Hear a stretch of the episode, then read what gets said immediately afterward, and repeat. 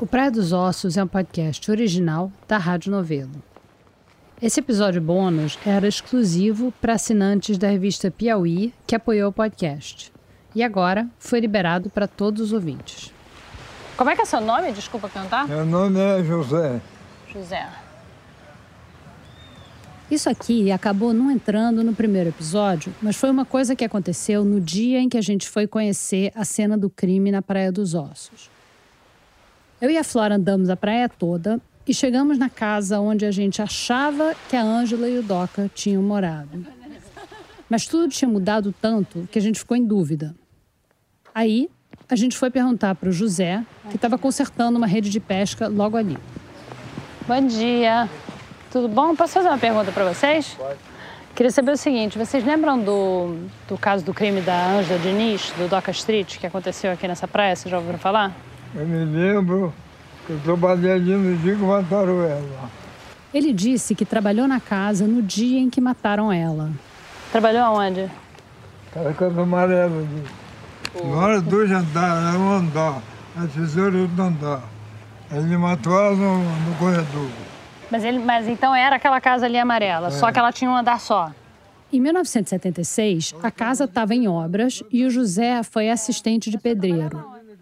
Mas ele não viu briga nenhuma e foi embora horas antes do assassinato. Era basicamente isso que ele tinha para dizer sobre o caso. Mas aí veio um furo de reportagem. Eu nunca vi a Diniz. Já vi muito Brigitte Bardot. Viu? Tá mais velho que eu. E ela era linda? A Brigitte o Bardot? cabelo dela que era bonito.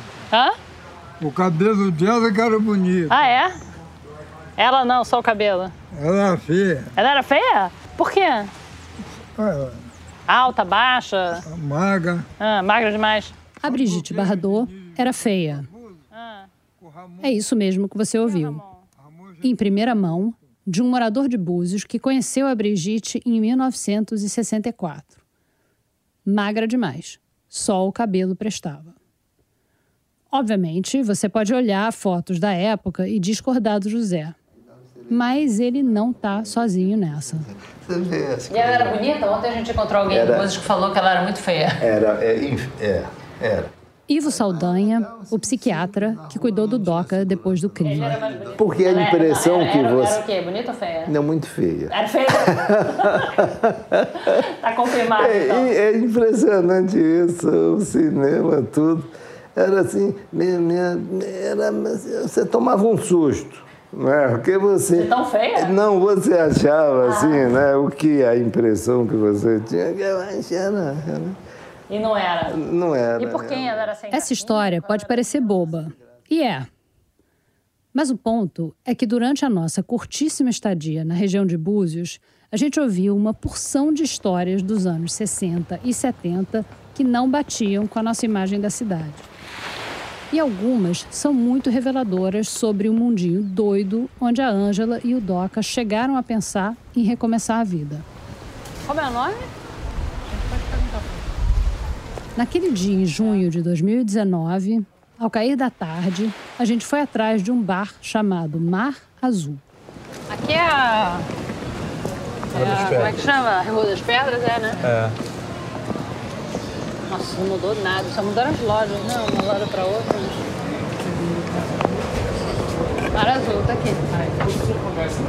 A gente estava procurando o dono, um argentino chamado Nicolás Avellaneda, que todo mundo em Búzios conhece como Nicolau.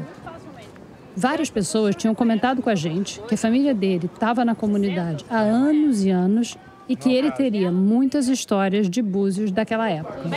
O Nicolau tá aí? Ah, tudo bem? Tudo bom, Nicolau? Sua branca, tudo, bem? Tudo Prazer. Prazer. Tudo jóia? Tudo bom? A gente se apresentou e ele comentou que o irmão dele estava de visita de Nova York. Ele tá em casa aqui. Se vocês querem, acho que fica melhor do que. É, Fica melhor, pode? Quando a gente soube disso, enfiamos o Nicolau na nossa doblô. Melhor que um Avelaneda, só dois. Vamos lá. Ei, ei. Você vinha de férias aqui ou você morava aqui? Olha, A gente veio parar aqui em Búzios por uma. uma a gente, papai era diplomata, né? Na, onde a embaixada era no Rio de Janeiro Reto na aqui? época. Segue reto, sim. E ah, teve um problema na, na Argentina que não mandavam dinheiro para as embaixadas, ficou uns- quase um ano sem mandar dinheiro. Sei se foi uma revolução, algum, algum problema desses que dá na Argentina. E ah, aí papai tinha que alimentar a gente e comprou uma máscara, saía, saía mergulhar, pegar os peixinhos aí no arpoador. E, e com, bom, com peixe, já pouquinho de feijão e arroz, já tinha, já fazia a refeição. E ele, ficou, ele começou a gostar da pesca submarina e depois foi uma das grandes paixões dele pescar, né? Então, na época, ele pescava no rio com o Arduino Colassante, um- uma galera, o, o Pedrinho Correio de Araújo, que eram os parceiros de, de mergulho. Né? Depois de se apaixonar pela pesca, o Ramon Avelaneda, o pai do Nicolau, foi e transferiu toda a família para o que naquela época era o meio do nada. Era, aqui era um povoadozinho, pescadores bem, bem primitivo. Papai comprou uma casa de pescadores e não tinha geladeira, por exemplo. Então eles improvisaram com os isopores e, um- e uma fuselagem de um, de um helicóptero que tinha caído na Praia do Forno. Fizeram a primeira geladeira, que trazer o, o gelo lá de Cabo Frio, que já era um pouco mais evoluído, e com isso a gente podia guardar os mantimentos. Essa aqui é a Estrada da Usina. Estrada da Usina porque antigamente não tinha luz em Búzios e, e tinha uma usina que de que chama usina, mas é o gerador, né, que a, a diesel que ah, dava luz até 10 horas da da noite. Depois de 10 horas, ficava tudo Depois escuro. das 10 horas era lampião. Querosene. A cidade toda um pouco cheirava querosene. Hoje, na região dos lagos, brota argentino até de pedra. Mas, no começo dos anos 60, os Avelaneda eram pioneiríssimos. Eles devem ter sido os dos primeiros, a gente. Meu pai veio aqui em 61. Esse é o Marco, o irmão mais velho do Nicolau. A, a gente acampou em, pra- em João Fernandes. Acampamos, chegamos com a família, acampamos em João Fernandes. Porque não tinha. Não, tinha, onde casa, ficar. só tinha casa de pescador, tinha umas famílias aqui, a família Sampaio. Era uma vila de pescadores, né?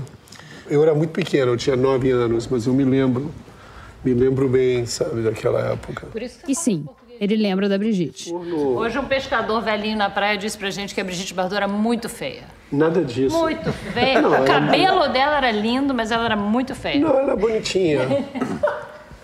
Ela era bonitinha? É, ela ficou em casa na posada. Era linda. Era linda, era diferente, né? Não era o estilo local. Ao contrário do José, o Marco viu a Bardot e a Diniz. Assim, a Ângela Diniz, eu me lembro. Eu vi ela muitas vezes nessa boate à noite. Que era tudo aberto, com ver, com plantas verdes, entendeu? Todo mundo queimado, com roupa branca, super, assim, estilo bidis, né? Assim, tipo, sabe? Juventude Dourada do Rio. Era uma, era uma maravilha. Era escultural, escultural. Era uma pessoa... Eu me lembro que No começo dos anos era o 70, Santiago. a Ângela e o resto da juventude dourada do Rio estava se refugiando num lugar de dificílimo acesso. Só tinha um telefone para o povoado inteiro e a estrada de Cabo Frio para lá era de terra. Não tinha asfalto. De propósito, todas as estradas eram de lama, eram de barro. Então chovia um pouco, como agora, e aí já não passava ninguém, tinha vaca no meio, entendeu? E a gente e as pessoas assim, os, os grandes de Búzios, a família Sampaio, sei lá, quem estava aí, adoravam isso porque não vinha ninguém. Era uma coisa sabe? Só deles, entendeu? E eles conheciam todo mundo, os pescadores, sabe? Tinham empregados, faziam... era bem a exclusividade vinha do fato que pelo fato que ninguém era um acesso super difícil. a diferença era tão grande que era com com pessoas chegando de Marte, entendeu? Dá para dizer que a convivência entre os locais e os recém-chegados não era totalmente pacífica. É outro buzo. Aqui, o Nicolau. É, é interessante porque no começo, é, mesmo nos anos 70, no começo dos anos 70, é, os locais eram muito influenciados pela igreja, pela Assembleia de Deus, eram todos assim, tipo, sabe, ninguém fazia aquilo que era errado e, e era uma doutrina bem rígida, como ainda é, bem fechada.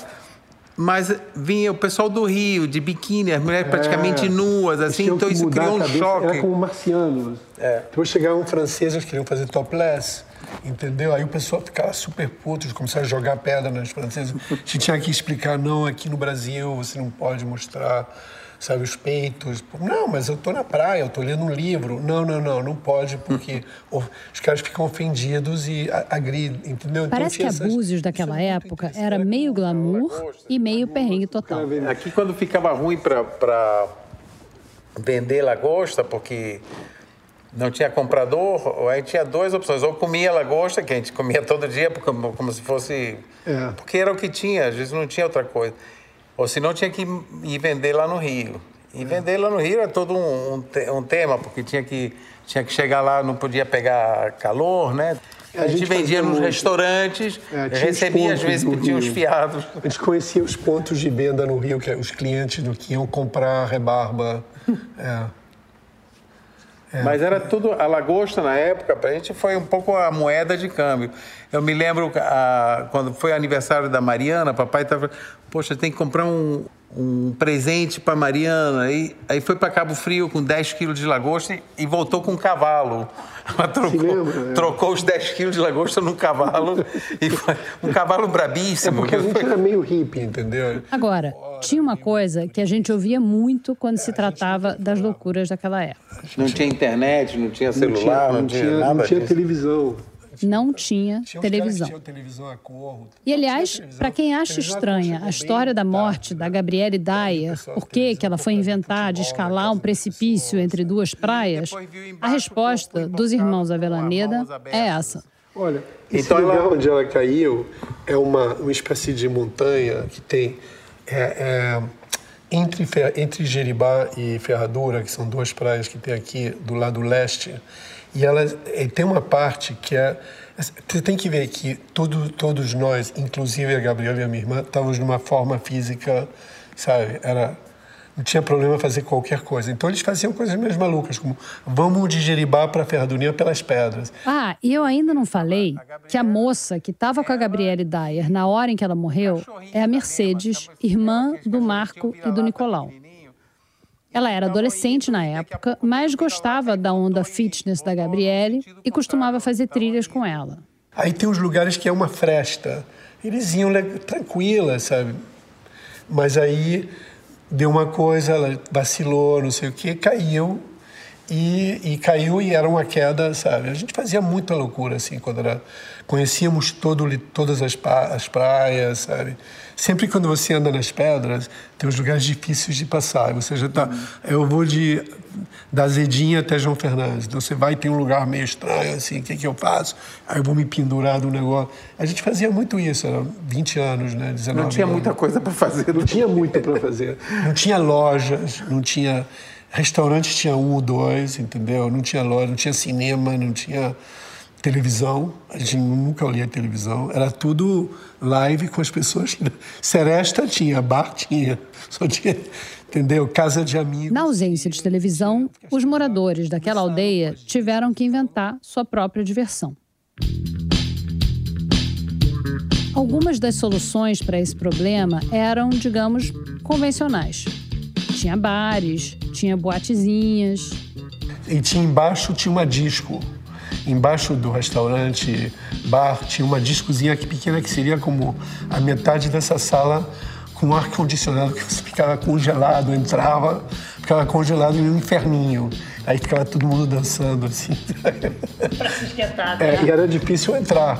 É, é para se esquentar. E você tinha assim um cara na porta, sabe? A primeira vez que botaram uma corrente, o Castejar botou uma, uma corrente, aí só entrava, sabe, quem sei lá. A gente era do caixa baixa A também. gente era do caixa mais- baixa, era bem caixa Era mais local. Mas a gente botava, mas a gente pra- dava uma atenção às meninas, entendeu? Era aquela coisa, a gente tava a juventude, né?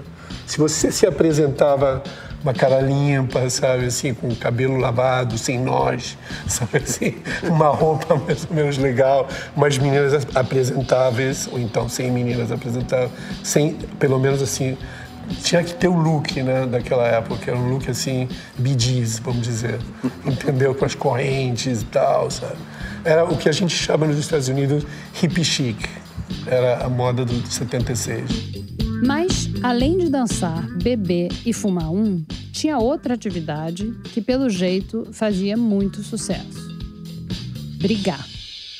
Réveillon, tudo isso sempre tinha, sempre tinha. Todo Réveillon tinha uma, tinha uma, uma grande briga Sempre e alguma briga. coisa, alguma inauguração, seguinte- porque para ser uma boa festa tinha que acabar em tancadaria. Exatamente.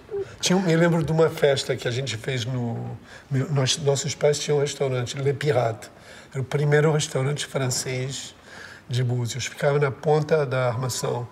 E aí, uma vez chegou um cara também que foi barrado, cara da terra, com uma tarrafa, eu juro por Deus. sabe? Uma tarrafa. Uma tarrafa é uma rede de camarão com chumbos que você joga, uma coisa muito de pescador das antigas. Se joga, ela abre, ela cai aberta, os chumbos fazem assim, você pesca camarão, o peixinho, entendeu? Na praia. E o pessoal aqui era muito bom de pesca. Jogava uma tarrafa, fazia... fazia uma- Ele foi no pirate e pegou a tarrafa e jogou a tarrafa na pista de dança. Aí ficou todo mundo assim. Em cima das pessoas? Em cima das pessoas, falou, você não sei o quê, pum. Aí saiu uma, um, sabe, um quebra-quebra daquele. Pega ele, não sei o quê. Naquela época, aqui em Búzios, você tem dois tipos de vento, né? O Nordeste, que é tempo bom, e o Sudoeste, que traz tempo ruim, né? Então, quando dava Sudoeste, começavam a vir as traineiras de Cabo Frio e tudo, e paravam aqui para ficar no reparo do, do tempo, aguardando melhoria de tempo. Então, as tripulações de, eh, dessas traineiras, quando juntava duas ou três tripulações que desciam em terra, praticamente virava uma cidade de faroeste, onde as pessoas trancavam, fechavam as portas, Saía muita briga. porque ia ser brigas assim, tipo os bares. ah, Nós vimos uma briga uma vez, que era uma briga assim, foi uma, traine- uma um, um barco de arrastão que foi na ponta da praia, saíram uns caras assim, enormes, para mim eram enormes, né? com essas botas de borracha e tal, de manhã. Aí entraram na barraca do Tião, que era tipo um armazém naquela época, mas tinha mesas para beber também, cerveja. Começaram a beber e um cara começou a fazer pipi no outro. Ele abriu a coisa. O cara falou: Não, quando eu estava dormindo na rede, você foi mijar e você mijou em cima de mim, que- por o vento, não sei o quê. Aí saiu, eu e ele, a gente saiu pela janela do. Eu tava jogando sinuca e. É, e- tinha uma sinuca. E né? tinha uma, tinha uma janela aqui do lado e no meio da conversa já estavam começando a falar alto e tinha um hippie, que esse que fazia artesanatos. Daqui a pouco eu vejo o, o pescador que pega a sacola do hippie, bota em cima da mesa de sinuca, aí caiu todas aquelas ferramentas, né? Espalhou tudo nas caçapas. Eu falei, epa, aqui isso aqui já vai começar uma briga.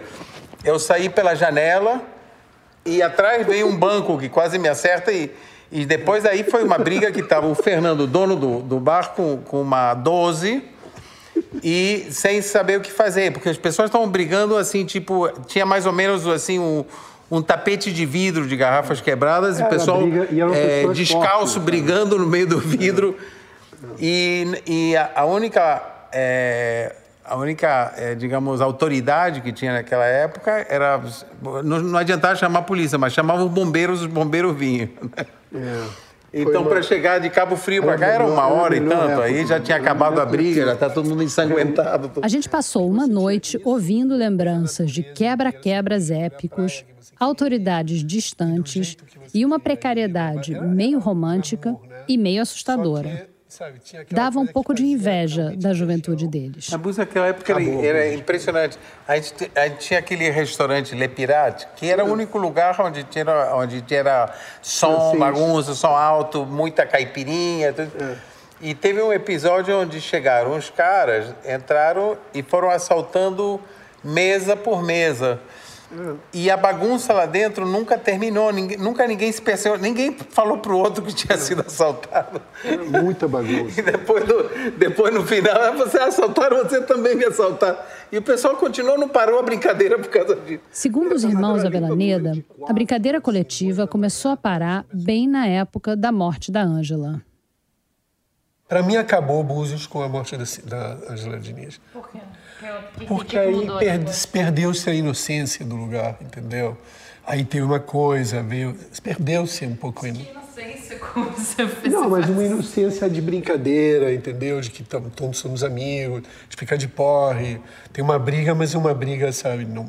Mas aí quando tudo ficou homogeneizado por causa de crime, chegou o perito tal, chegou a imprensa, então acho que foi assim com um pouco fim, o fim da festa, entendeu? Assim, ponto na balança, o fato da ponte Rio-Niterói ter ficado pronta em 1974 deve ter afetado um pouco mais a vida em Búzios do que o furor em torno da morte da Ângela, alguns anos depois. Mas parece que veio tudo junto. Falando sobre Búzios antes daquele momento, o Marco chegou a fazer um paralelo com Macondo, a aldeia do romance Cem Anos de Solidão, do Gabriel Garcia Marques. Macondo é uma comunidadezinha isolada do resto do mundo, onde as coisas mais inacreditáveis acontecem, mas ninguém estranha porque não tem nenhum ponto de comparação. E, é claro, não tem televisão. Era uma maravilha de lugar. Esse, realmente, esse, por isso que eu falo, o negócio da Ângela, Diniz e tudo isso foi o fim de uma época. Porque foi realmente quando, sabe, teve esse drama, aí veio a televisão, aí, sabe, aí já o povo ficou mais, mais assim, menos idiosincrático. Então já começam, já a pessoa já começou a se tocar que Búzios não era um universo contido em si mesmo, sabe? mas era parte de outra coisa. É por isso que eu, eu digo que é o fim da inocência, entendeu?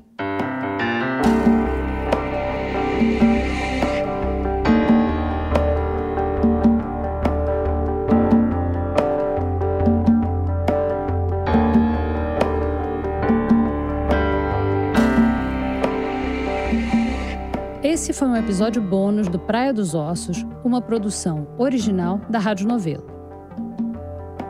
Eu sou a Branca Viana.